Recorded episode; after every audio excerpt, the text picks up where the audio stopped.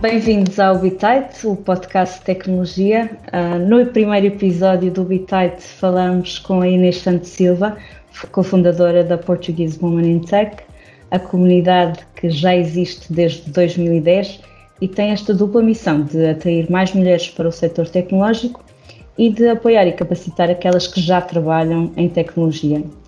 A Inês é responsável por inúmeras iniciativas, como a Portugal Women in Tech Awards, o projeto Salary Transparency e o Future Female Founders, que já nos falará um pouco. Bem-vinda, Inês. Uh, Bem-vinda ao Bitite, o primeiro podcast da Be Engineering. É um prazer, uh, obrigada pelo convite. obrigada a nós, Inês. Uh, vamos começar. gostava que nos contasses um pouco a tua história. Como é, que, como é que vens para o mundo da tecnologia? Como é que o primeiro contacto começou? Conta-nos um pouco. Boa. Uh, então, uh, o meu, o meu, a minha, eu uh, vir aqui parar, não é? Não é um percurso muito linear. Portanto, eu sempre gostei muito de matemática, de tecnologia em si. em casa era a pessoa que, que, que, acabava por pegar nas, na, nos gadgets, não é? Da, da casa e, e, e os montar, compor muitas vezes também, mudar, mudar as configurações, etc. mas isso, mas para mim era uma coisa que eu gostava de fazer, mas não era muito claro que isso poderia ser uma profissão sequer, não é? Portanto, no momento em que eu decidi o que é que queria estudar, eu decidi estudar gestão, na realidade, portanto, não uma área tecnológica, uh, mas decidi estudar gestão, porque é uma área que eu gosto, obviamente, uh, mas este, vou chamar este bichinho pela tecnologia, sempre ficou uh, dentro de mim. E, portanto, quando, depois de, eu ainda estava no curso, apaixonei-me pela área de empreendedorismo tecnológico. Portanto, comecei a aliar duas áreas que eu gostava muito, não é? A área da gestão e do empreendedorismo com a área do, da tecnologia, não é? E, portanto, desde então tenho trabalhado em empresas tecnológicas, com tecnologia, a, a criar produtos, a vender produtos e serviços, um, e, portanto, o meu percurso com a tecnologia acaba, acaba por ser este, uh, um percurso de, não sou programador, apesar de saber programar algumas linguagens, mas uh, a verdade é que hoje o meu trabalho acaba por ter estas várias componentes, juntar o business com a área tecnológica um, e, portanto, sou uma privilegiada porque tenho a oportunidade de olhar para esta área de pontos, diferentes pontos de vista. Muito bom. E como é que se interliga aqui este início da Portugal Women in Tech? Uhum. Então, uh, para dar um bocadinho de contexto, uh, eu sempre, ou seja, para mim sempre foi muito óbvio que era muito estranho haver tão poucas mulheres em tecnologia, não é? Portanto, uh, a tecnologia por si só não é um bicho-papel, não é. Tipo, acho que homens e mulheres têm exatamente a mesma competência para, para, para a área, e portanto sempre achei mesmo muito estranho esta, esta, haver tão, tão poucas mulheres. E portanto, eu ainda, ainda estava na faculdade, diria para 2010, 2011, envolvi-me com as, na altura, as, uh, as Portuguese uh, Geek Girl Dinners, um, uma iniciativa que depois evoluiu e hoje em dia são as Geek Girl Portugal. Um, e portanto envolvi-me, uh, ia aos eventos todos, perceber, ouvir, uh, relacionar-me com pessoas que estavam a trabalhar em tecnologia. Depois, entretanto, eu vou viver para a Suíça e crio lá a Zurich Girl Geek Dinners, portanto, com o objetivo de, mais uma vez, mobilizar a, comunidade tecnológica feminina para, para nos estarmos em conjunto e estarmos, podemos partilhar experiências e nos apoiarmos mutuamente. E, portanto, sempre tive este percurso de, ligado a este tipo de organizações. Uh, entretanto, depois também acabei de estar ligada às uh, Geekettes Portugal, portanto, isto para aí em 2000 e, lá, 2014, 2013, 2014, e depois em 2016 Uh, com, com, uma amiga, a Liliana, criamos as, as Portuguese Women in Tech. Portanto, sendo que aí o nosso objetivo era apenas um, nós queríamos dar visibilidade às mulheres que estavam, em que estavam a trabalhar em tecnologia, porque sentíamos que faltava, faltava-lhes visibilidade, faltavam-lhes oportunidades também de, uh, ou seja, mostrarem o seu trabalho, mostrarem como é que chegaram lá um, e serem reconhecidas por isso. Mas obviamente que em 2016 percebemos que tínhamos muito mais para fazer, não é? Faltava, uh, faltava tudo. Portanto, as mulheres, por exemplo, hoje em dia sabemos que 14,4% das profissionais que trabalham em tecnologia uh, são mulheres, uh, portanto, um, um, valor baixo e abaixo da média europeia. Mas pior do que isso é que apenas 12% das estudantes em, em engenharia são mulheres. Portanto, o, o que nos significa que provavelmente estes valores, nos próximos anos, o valor de profissionais em tecnologia, mulheres em tecnologia, vai diminuir e não aumentar, né? porque temos poucas estudantes nesta área. E, portanto, sentimos que havia a oportunidade, a oportunidade e a necessidade, essencialmente, de fazer aqui um trabalho grande nesta área, e é isso que temos feito desde 2016. E é muito importante, não é? Porque sabemos que as mulheres não são, eh, as, as da nossa geração, não são pioneiras na tecnologia. Temos histórias de uh, desde o início, não é? Uh, as pioneiras não são desta geração. Mas parece que é sempre esta barreira que acaba por não ser uh, ultrapassada. E, e isso é uma coisa que, que, nos, que nos preocupa, que constatamos e, e, e temos visto que. Muitas vezes vamos perguntar aos reitores das universidades se porque é que não se inscrevem mais mulheres em tecnologia, porque o mercado de trabalho pensa, se elas são tão competentes como eles, uh, as empresas pensam, nós contratamos, mas não existem mais mulheres em tecnologia, portanto sabemos que o problema pode estar um bocadinho anterior, que é porque é que elas não escolhem estudar engenharia e tudo mais. É uma questão que temos de pensar uh, num conjunto e acho que também tens falado muito desta Reskilling Revolution, é, um, é um, uma ponte interessante porque há muitas oportunidades uh, nas áreas da tecnologia que não estão a ser aproveitadas por elas e temos de perceber porquê. Normalmente são salários bem pagos, não é? Exato, não, sem dúvida. Um, mas a verdade é, é o problema societal que está subjacente a esta questão uh, é muito profundo e, e, e, é, é muito longo, não é, na realidade. Ainda recentemente eu estava a ler um livro que se chama uh, Invisible Woman, que é sobre a falta de informação sobre uh, a realidade das mulheres, né? portanto é Gender uh, da, Data Gap, portanto em vez de ser a Gender Pay Gap é Gender Data, data Gap. gap. E, e, nesse livro ela, falavam sobre, por exemplo, uma questão que é quando as crianças, rapazes e raparigas com 5 anos, lhes perguntam quem é que quer fazer esta tarefa muito difícil, se a gente quer, se a gente quer envolver-se, se a gente diz que sim, mas depois, com 6 anos, quando perguntam quem é que quer fazer esta, esta tarefa mais difícil, os rapazes continuam a querer muito e as raparigas não querem.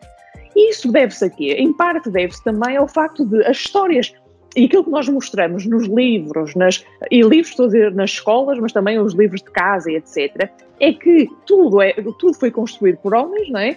E, um, e, a história, e, a, e, continuamos a contar a história da princesa que tem que ser salva no final do, do, do, livro pelo príncipe encantado, não é?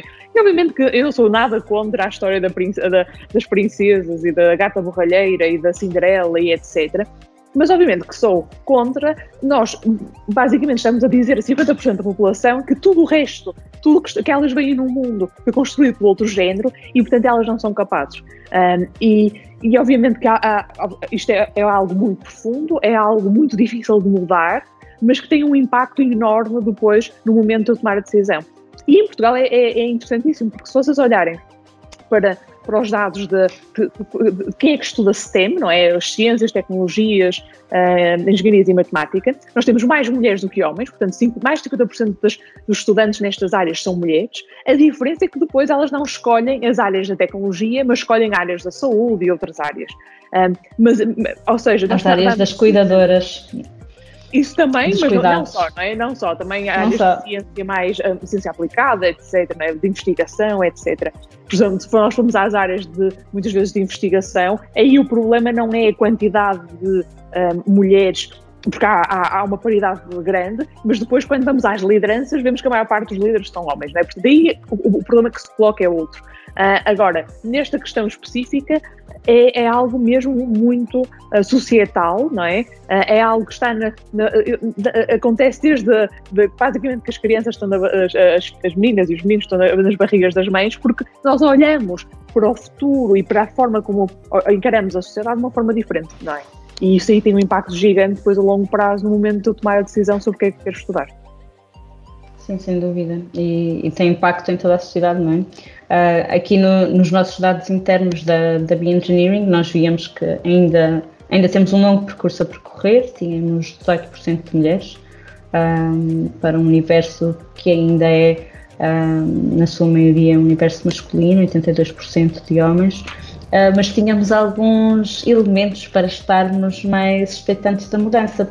Um, falávamos de, dos valores das academias, uh, com os júniores, a população mais, mais acabadinha de sair da faculdade, os mais, mais jovens, e na última academia tínhamos já 50-50, 50%, de homens, 50% de mulheres.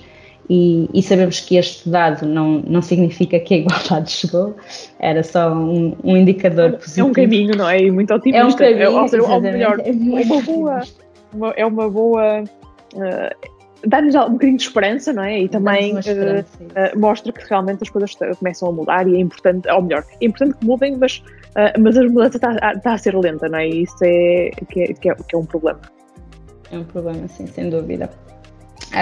Aqui, outra questão que tinha colocar, e agora um pouquinho aqui já mais voltado para o, o que a associação tem vindo a desenvolver. como correram os, os Portuguese Women in Tech Awards? esta foi a terceira edição, não é verdade? Exatamente, exatamente. Nós anunciamos ontem, portanto, uh, foi agora, agora em setembro, não é, os, as vencedoras. Uh, tem sido um, um, projeto muito interessante para nós de visibilidade, não é? Portanto, tem, é um, o foco claramente é de envolvimento da comunidade e de visibilidade. Um, tem sido interessante também, muitas vezes, um, pronto, dar, darmos visibilidade a diferentes mulheres e é interessante isso é uma coisa que nós gostamos muito, não é? De uns anos para, os outros têm aparecido novas caras, novas, novas mulheres em tecnologia uh, que, estão, uh, que estão a fazer o seu trabalho e isso é muito interessante, não é? Esta, esta trazer, trazer novas, novas caras, novas, novas, novas abordagens e, e pronto, tem sido uma, uma experiência boa, bom feedback, vamos continuar a fazer sem dúvida. Uh, é um dos, provavelmente, dos projetos que nós temos com maior visibilidade, não é o único, né? nós temos feito muito trabalho um, nas duas áreas, né? por um lado capacitar e, um, e dar, dar, visibilidade a mulheres em tecnologia, mas por outro também atrair mais mulheres para a tecnologia um, para aumentar o pipeline. Né? eu acho que uma coisa também é importante dizer porque provavelmente há pessoas que estão a ouvir este podcast neste momento e estão a dizer ah, mas porquê é que é importante uh, termos mulheres em tecnologia? Porque uh, já me perguntaram, às vezes eu escrevo em alguns jornais e depois as pessoas comentam: ah, mas eu não vejo vocês a lutarem por termos mais mulheres trolhas, não é? Portanto, mais mulheres na construção civil. Um, efetivamente, não, não é esse o nosso foco, mas a verdade é que para vocês terem uma noção, um, todos os anos o, o Fórum Económico Mundial publica um, uma coisa que é chamada Gender Gap, uh, Gender Gap Report, exatamente, Gender Gap Report. E, portanto, o ano passado uh, eles publicaram, a da edição de 2020, e um dado interessante é que faltam 100 anos até nós conseguirmos a igualdade entre os géneros, não é? Portanto, houve várias áreas que já evoluíram imenso, nomeadamente a questão da educação, mesmo na área política também houve uma, bastante evolução, mas uma área que tem, não, não tem evoluído e tem na realidade regredido é a área económica. Ou seja, na realidade há um aumento do fosso económico entre homens e mulheres eh, e deve-se a três motivos principais. O primeiro é que um, as, as, as, funções que estão a ser automatizadas por inteligência artificial, robótica, etc., são maioritariamente feitas por mulheres. Portanto, há uma perda de emprego uh, que acontece mais lá, dos trabalhos desenvolvidos por mulheres do que trabalhos desenvolvidos por homens. Não é? Depois, uma segunda, uma segunda razão é o acesso ao capital. As mulheres têm mais dificuldade em aceder a capital. Um exemplo disso é que o ano passado também foi publicado um, um relatório sobre o capital de risco, não é? investimento em startups na Europa, e por cada 92 dólares, por cada 100 dólares, desculpa, por cada 100 dólares, 92 vão para startups homens. criadas só por homens. É? Portanto, o acesso ao capital é uma, um problema. E o terceiro é a questão da tecnologia, é o facto de a tecnologia e outras áreas uh, próximas são, são, áreas, são as áreas onde tem havido um maior crescimento ao nível salarial e ao nível de criação de riqueza. E, sendo que as mulheres, por exemplo, em Portugal representam apenas 14,4%, significa que estamos a excluir uma parte significativa da população destes aumentos salariais e deste crescimento de riqueza. E, portanto, nós não, apesar de nós muitas vezes olharmos para o mundo e, obviamente, as coisas parecem-nos melhor, não é? há muitas coisas que são melhores. As mulheres podem votar, as mulheres podem andar, de conduzir carros, não é? Há países que não podem andar de bicicleta, mas isso aí são, são outras questões. Mas pronto, no geral, as coisas parecem-nos melhores, mas há, há, é, nesta situação económica... Os dados indicam o contrário. Os, os dados uh, são preocupantes, não é? Uh, não são assim tão otimistas como nós gostaríamos que fossem. Sim, esse, esses dados deixam-nos deixam uh, valores para refletir e tentar pensar o futuro, não é? Uh, aqui em relação a, a, esta oportunidade e como falavas, porquê, porquê que é importante trazer as mulheres para a tecnologia ou pensando como uma sociedade, também tentado na ordem do dia, um, que diversificar uh, os trabalhadores de uma economia pode ser interessante, não é? Em Portugal podíamos não só uh, trabalhar no turismo, como também podemos trabalhar em tecnologia.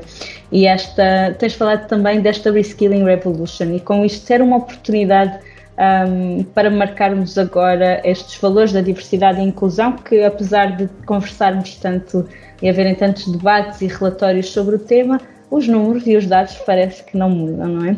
Porquê é que acreditas que esta Reskilling Revolution podia mudar uh, o panorama da diversidade e inclusão no mundo do trabalho? Eu acho que assim, acho que aqui há duas questões, não é? Portanto, por um lado, uh, há muito, há, nós estamos a viver um momento em que há muita destruição de emprego, não é, devido à, à tecnologia, não é, à criação tecnológica, uh, e portanto vai haver uma necessidade grande de haver uma requalificação dos trabalhadores, independentemente do, do, do, grau de qualificação que hoje em dia já tenham, não é?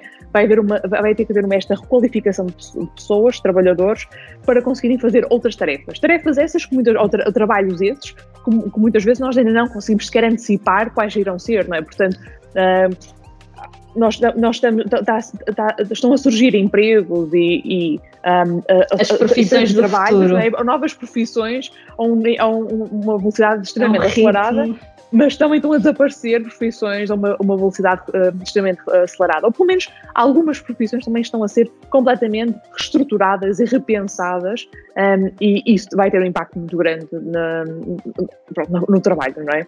E, portanto, há, é, há claramente essa questão. Um, depois, ao nível da questão da diversidade e da inclusão, a, a, a diversidade e a inclusão é, é, extremamente importante porque as empresas são melhores uh, quando são mais diversas e mais inclusivas, não é? Um, há vários, vários estudos que mostram que empresas com mais, pessoas, mais mulheres nos boards um, têm, têm melhores, melhor performance económica e financeira. Há claramente, ou seja, equipas mais diversas são melhores a dar resposta uh, aos desafios que lhes apresentam e são melhores a criar produto um, para, para, a sociedade. Porquê? Porque os produtos normalmente são comprados por homens e por mulheres, não é? Uh, e a sociedade é mais diversa do que apenas um, se um género estiver uh, representado. E, portanto, há aqui claramente um trabalho que é preciso fazer de requalificação. Uh, como eu disse há pouco também, há, aquela, há a questão de o trabalho das mulheres estar a desaparecer mais rapidamente, não é? E, portanto, nós mulheres vamos ter ou muitos dos trabalhos que são normalmente mais feitos por mulheres um, vamos ter que ver aqui uma, uma, vamos ter que fazer um reskilling, um upskilling, uh, claro. E depois também há uma, há uma questão que é tangencial aquilo que nós estamos a falar, mas que é muito importante, não é? O futuro vai ser definido por quem controla os algoritmos. Uh, algoritmos esses que muitas vezes nós não vemos, não sabemos o que é que lá está, uh, muitas vezes não percebemos, não é? Mas que vão controlar e já estão a controlar muito do que nós fazemos na nossa vida online e não só. Uh, e portanto nós queremos ter mulheres também a participar nessa construção, porque essa é a construção do futuro. e neste momento, os dados que eu sei é que 22% dos profissionais em IT que trabalham nas áreas em inteligência artificial são mulheres, não é? Portanto é um valor baixo também. Uh, e, portanto, significa que nós também temos que ter mais mulheres nas mesas de decisão a decidir o que é que vai ser o nosso futuro, uh, e aí a questão da inteligência artificial é extremamente importante. Certo, sem dúvida. Um, um dos projetos que também participamos, a Bioengineering também está envolvida no projeto Recode Me, um projeto para a requalificação uh, de jovens, um, em que essencialmente eles fazem um teste, têm vontade de aprender e quem quer mudar uh, diária tem essa, tem essa oportunidade. Uh, começou, arrancou uh, este ano, primeira edição, já temos os primeiros formandos a estagiar connosco, portanto esperemos também fazer, fazer parte dessa, dessa mudança que, que queremos ver acontecer. Uh, Ia-te perguntar ainda, Inês, se nos podias desvelar um pouquinho do, sobre o programa Female Founders, que está, que está agora também prestes a arrancar. Conta-nos um pouco quais são os objetivos do, do programa e que mudanças é que esperas ver acontecer uh, no, no panorama das startups fundadas por mulheres em Portugal.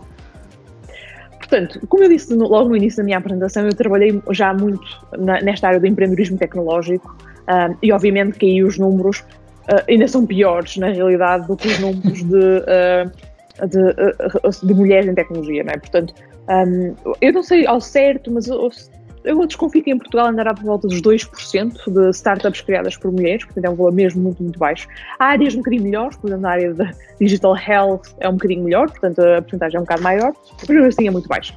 E, portanto, um, eu, eu, o Future Female Founder, uh, oh, desculpem, o Future Female Founders é o nosso primeiro programa na área do empreendedorismo. Uh, surgiu de uma vontade nossa também de expandirmos um bocadinho o leque de iniciativas que fazemos uh, e decidimos trabalhar esta questão do empreendedorismo tecnológico um, e vamos começar agora em, em outubro. Ficamos muito surpreendidos porque tivemos muitas candidaturas, portanto, nós temos 20 lugares, tivemos quase 100 candidaturas um, e, portanto, ficamos muito, surpre muito surpreendidas e, e, e, felizes por termos tido tão bom acolhimento por parte da nossa comunidade.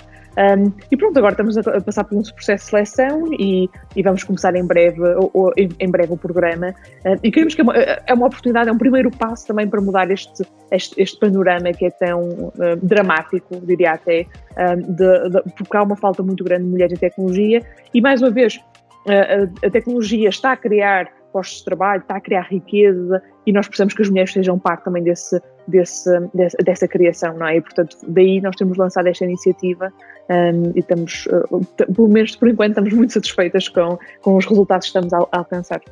Sim, são, são números bastante animadores. Uh, parece que elas estão com vontade de fundar startups. Queremos que, que o programa tenha sucesso e que cada projeto também. Um, parabéns pela iniciativa. Um, e gostava, gostava de agradecer uh, o teu tempo, Inês. Obrigada por ter estado connosco um, no primeiro episódio do Bitite, o podcast sobre tecnologia. Espero que não percam os próximos episódios do Bitite. Enviem-nos as, as, vossas sugestões e comentários para bitite.bi-eng.pt e acompanhem a Bioengineering no, nas nossas redes sociais para novidades e informações sobre o próximo episódio. Obrigada, Inês. Obrigada, eu. Até à próxima.